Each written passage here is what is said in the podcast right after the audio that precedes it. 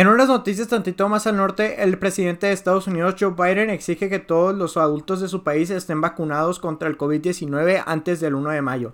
Y no solo eso, el muy patriótico desea que se pueda estar más cerca de la normalidad para el 4 de julio, el día de la independencia de Estados Unidos.